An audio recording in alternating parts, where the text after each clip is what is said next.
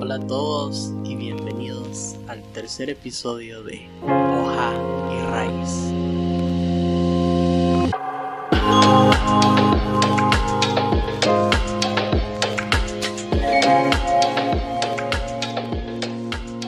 Estoy muy feliz y muy agradecido con el apoyo de cada una de las personas que se ha tomado el tiempo de escuchar los primeros dos episodios del podcast, de compartirlo y la verdad han superado mi expectativa.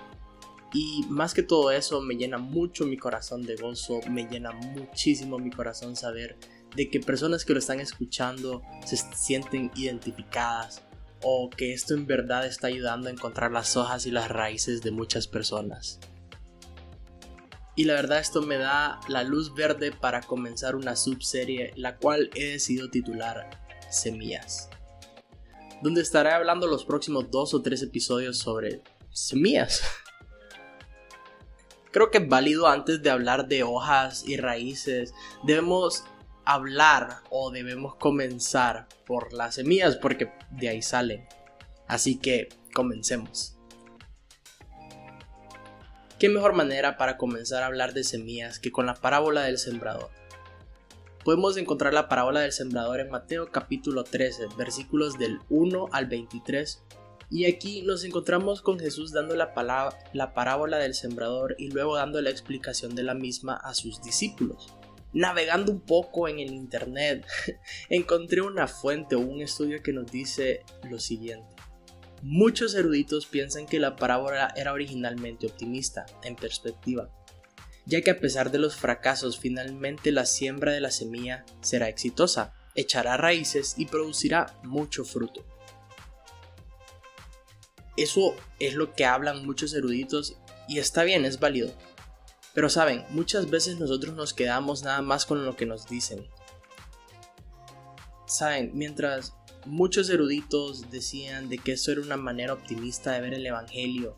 Ahí por los 1600, al otro lado del mundo, había un artista o un teólogo llamado Abel Grimmer o Abel Grimer, no, no sé la verdad cómo se pronuncia, que yo considero que no quiso quedarse nada más con lo que le decían. Te invito a que este instante tomes tu computadora o tu celular y escribas en tu búsqueda de Google o lo que uses Parábola del Sembrador, Museo del Prado. Ahí podrás encontrar la obra de arte de Abel Grimmer y en muy buena calidad. Ya una vez abierta la imagen o su obra de arte, podemos ver a Jesús con sus discípulos en la esquina inferior izquierda. Y pues les está dando la explicación de la parábola. Ahora, ¿por qué considero yo que no es simplemente una obra de arte, sino de que hay algo más escondido en ella o que Abel quiso transmitirnos algo más en ella. No estoy seguro si realmente él pensó de esta manera, ya que no hay ningún documento asegurando de que así sea, pero yo quiero creer de que así fue. Y te diré por qué. Ahí en los 1600, mientras sucedía la reforma protestante, habían varios artistas que decidían expresar sus ideas teológicas en arte, ya que pues no podían hacerlo libremente o les podía costar la vida. Obviamente si estabas en contra de la opinión de las autoridades religiosas podías meterte en muchísimos problemas. Y bueno, aquí podemos ver a Jesús en una colonia donde obviamente no es los años 30 después de Cristo o, o, en el tiempo donde Jesús andaba ahí por Jerusalén y todo eso. Y dudo mucho que hubiesen casas como las que miramos ahí en la obra de arte. Al otro lado podemos ver incluso un edificio lo cual parece una universidad y abajo un jardín, una iglesia un poco más al fondo. También podemos encontrar un par de personas pastoreando ahí al fondo y otra en una colina. Y luego nos encontramos con el sembrador. Podemos ver cómo las aves se comen las semillas detrás de él. Pero si le damos un zoom o le hacemos un acercamiento a el sembrador, podemos notar que el sembrador estaba distraído aunque Jesús le dio una explicación a sus discípulos sobre la parábola del sembrador, ¿qué pudieron haber entendido las personas que regresaron a su casa con una parábola o con un mensaje? Quizás ellos entendieron de que el sembrador estaba distraído. Recordemos que en ese tiempo muchas personas se dedicaban a trabajar o cuidar la tierra. Y escuchar que una persona o que un sembrador anda tirando las semillas ahí de un lado al otro y que una cayó en el camino y que otra cayó en los arbustos, así todo en desorden, lo más seguro o lo que da a entender a una persona que realmente sabe es que el sembrador tenía la mente en otro lado. Y lo mismo es lo que yo pude percibir a través de la parábola del sembrador. Y una vez más llegué a la conclusión de que el sembrador estaba distraído.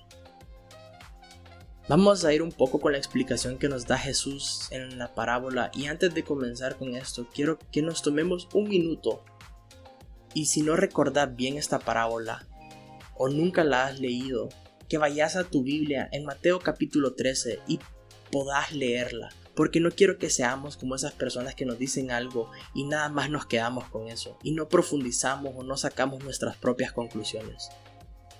No creo que te tome más de 10 minutos, o bueno, al menos eso me toma más o menos a mí y yo leo súper lento.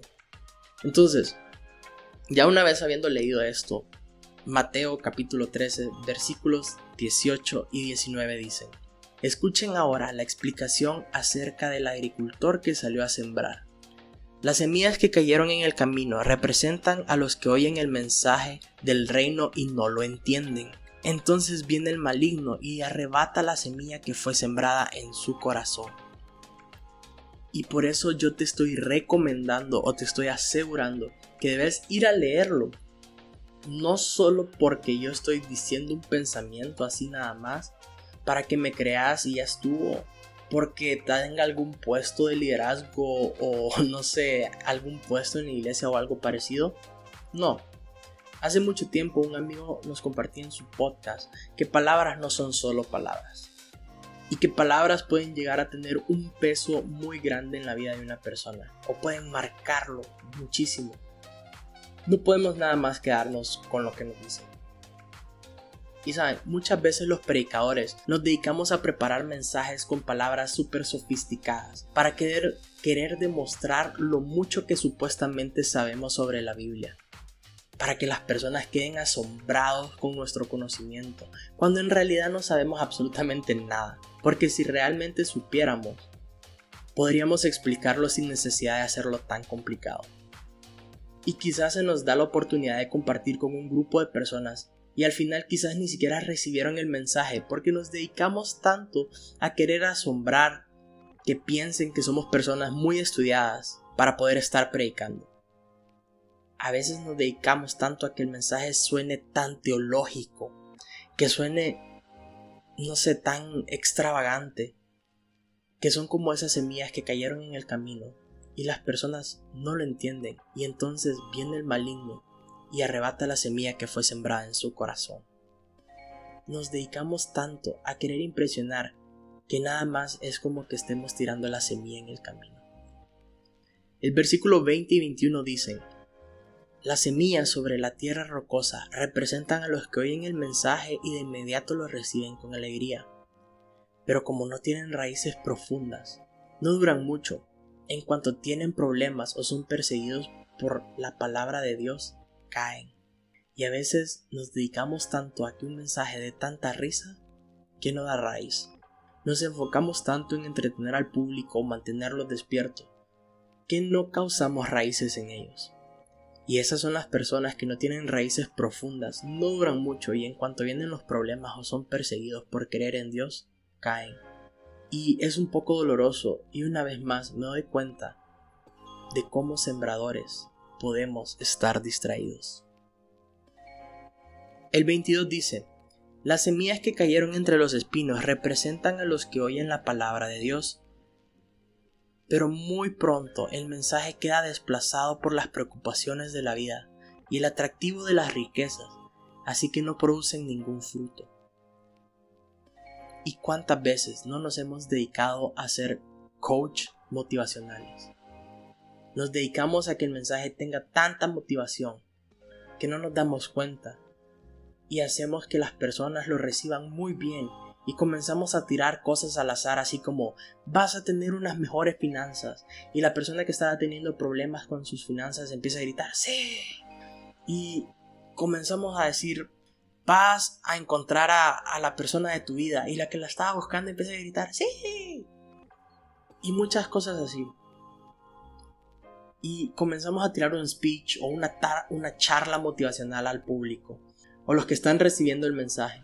Nos enfocamos a tirar ese tipo de mensajes porque miramos que los demás lo toman de maravilla pero luego vienen las preocupaciones de la vida y los atractivos de las riquezas, que simplemente se olvidaron de esto.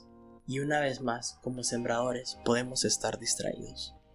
Por último, el versículo 23 dice así, Las semillas que cayeron en buena tierra representan a los que de verdad oyen y entienden la palabra de Dios y producen una cosecha de 30, 60 y hasta 100 veces más numerosa de lo que se había sembrado.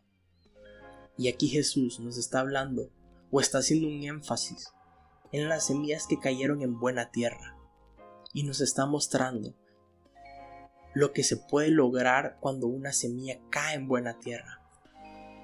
Evitemos distraernos como el sembrador. Evitemos distraernos por crear mensajes que suenen extravagantes con palabras teológicas súper rebuscadas. O evitemos generar tanta risa y que las personas pasen tan entretenidas en el mensaje. Porque está bien, sí se puede, es parte de ser un buen expositor o un buen orador. Pero Jesús nos enseña que el sembrador estaba distraído. Y a mí se me hace que ese sembrador estaba... ¡Wow! Miren, cómo todos me están viendo lanzando la semilla. ¡Wow! En este momento tengo la atención de todo el mundo. Miren cómo estoy lanzando la semilla. Y él solo lanzó la semilla. Y ni se fijó dónde estaba cayendo. No podemos solo lanzar la semilla. Debemos tirarla en buena tierra. Y así podremos ver raíces profundas. Van a haber muchas hojas. Van a haber tallos enormes. Y en especial vamos a ver mucho fruto.